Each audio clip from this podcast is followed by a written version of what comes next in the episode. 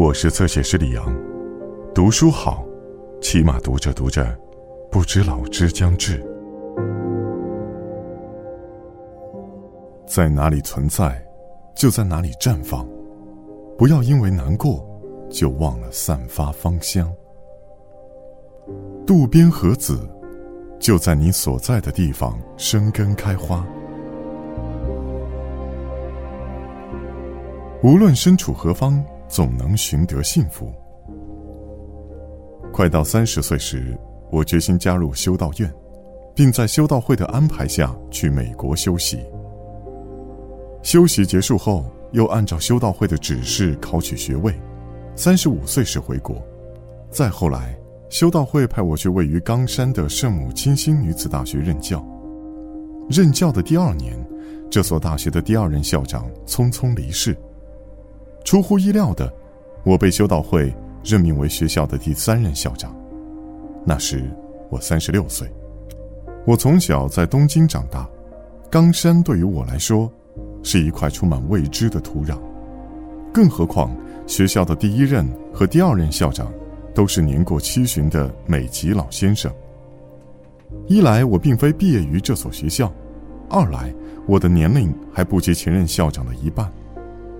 对于修道会的决定，不止校方感到惊讶，就连我自己都陷在震惊与困惑之中。尽管觉得勉强，但在那时，修道会的命令谁都不能忤逆，我只能把这看作神的旨意，硬着头皮走马上任。初来乍到的城市，毫无准备的任职，考验阅历的任务接踵而至。这一切与我想象中的修道生活相去甚远。不知不觉中，我竟成了委屈一族，没人愿意和我搭话，兢兢业业的操劳，却得不到一句安慰，换不来一个理解。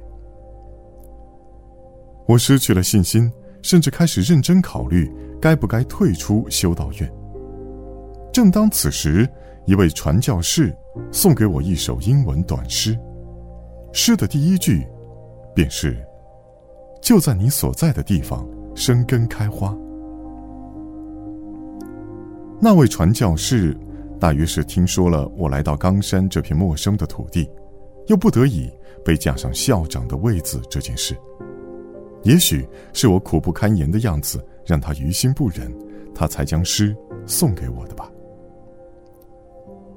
这首诗改变了我，是的。为自己的处境愤愤不平，任外界左右自己的幸或不幸，这样的我只配成为环境的奴隶。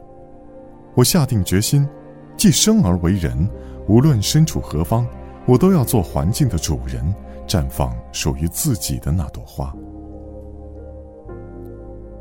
传教士赠我的诗告诉我，在哪里存在，就在哪里绽放。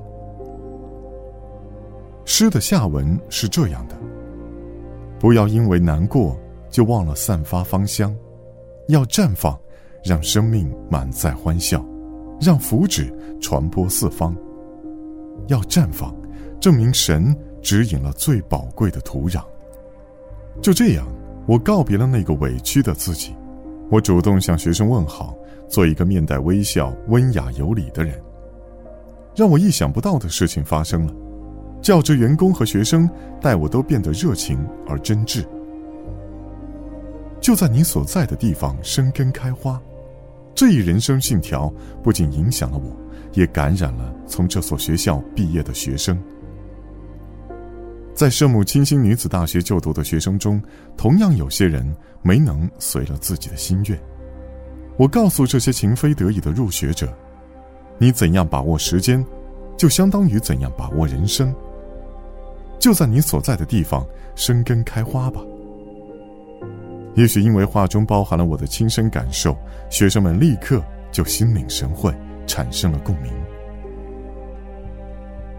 结婚、工作、育儿，或许这一生中不可思议的事太多太多。即便如此，也请你面对困难，努力开花。但也有时，我们拼尽全力也无法绽放。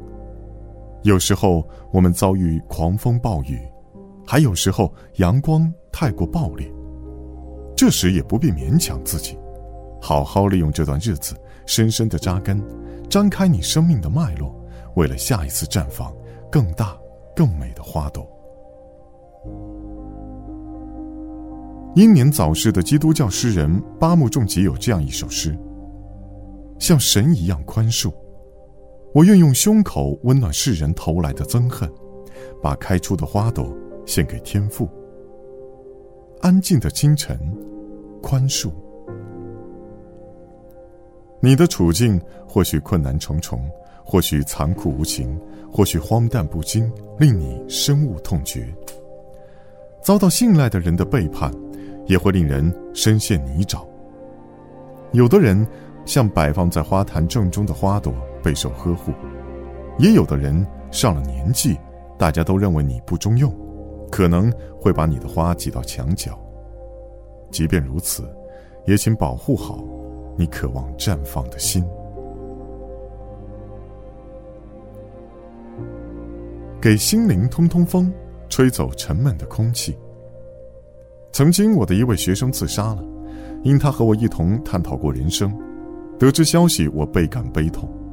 此事发生后的第一堂课上，我带大家做完默祷后，便为死去的学生祈祷冥福，并与在场的所有学生约定：既然人生艰难，就试着再活下去看看。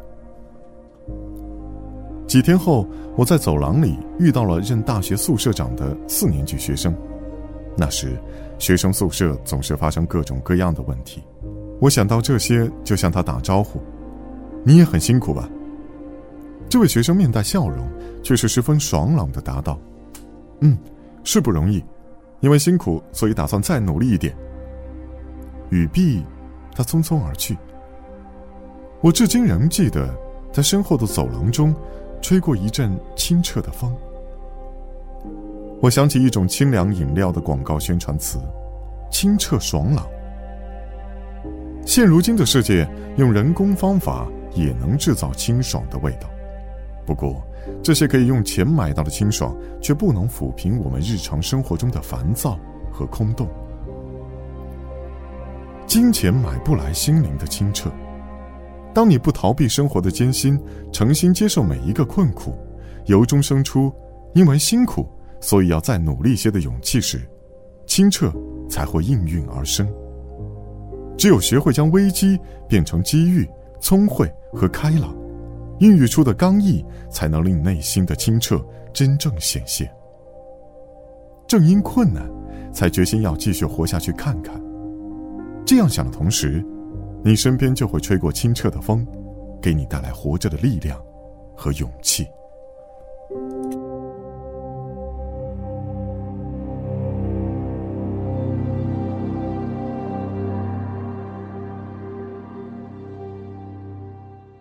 更多精彩内容，请在新浪微博、微信公众号关注“侧写师李昂”。